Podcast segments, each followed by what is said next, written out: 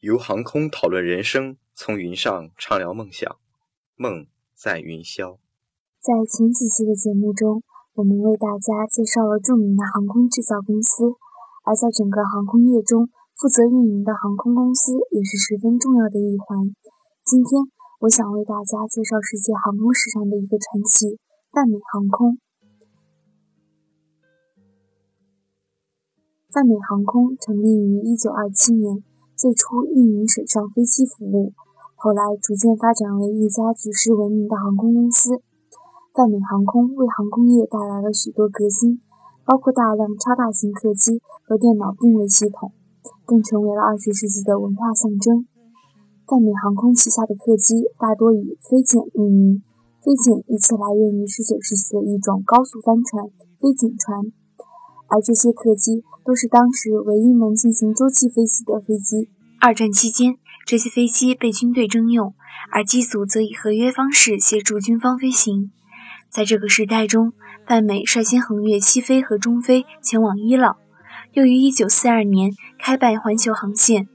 1943年1月，美国总统罗斯福搭乘了泛美航空的波音314。而罗斯福更成为了美国历史上第一位搭乘飞机出国的时任总统。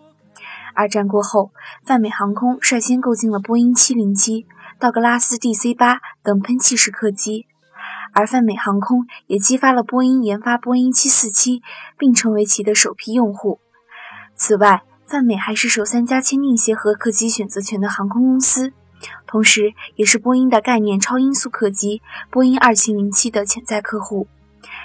一九五零年代，泛美航空的服务也越来越多样化，包括了创立洲际酒店等。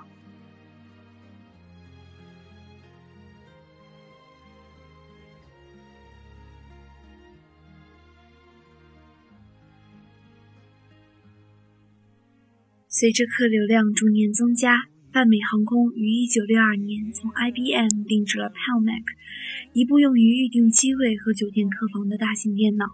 还有大量与旅游相关的资讯等。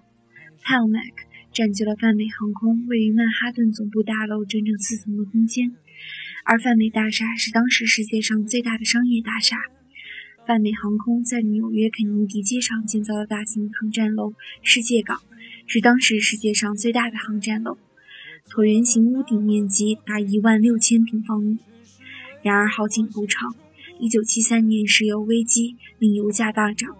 然而之后，由于泛美航空的象征形象，泛美成为了恐怖袭击的攻击对象。终于，在1988年发生了泛美航空103号班机空难及洛克比空难。这场恐怖袭击造成270人遇难，令乘客开始避开泛美航空。而泛美航空还要面对洛克比空难中100多个遇难者家属的诉讼，共索赔3亿余美元。洛克比空难真正给了泛美航空致命一击。最终，泛美航空在一九九一年十二月四日结业。泛美航空的兴衰见证了整个时代的历史，而泛美航空已不仅仅是一家航空公司，而是整个时代的象征。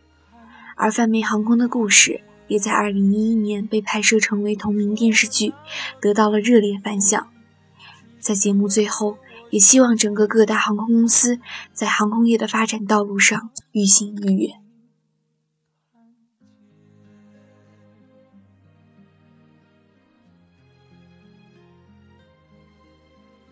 本节目由百度空中浩劫吧赞助播出，感谢您的收听。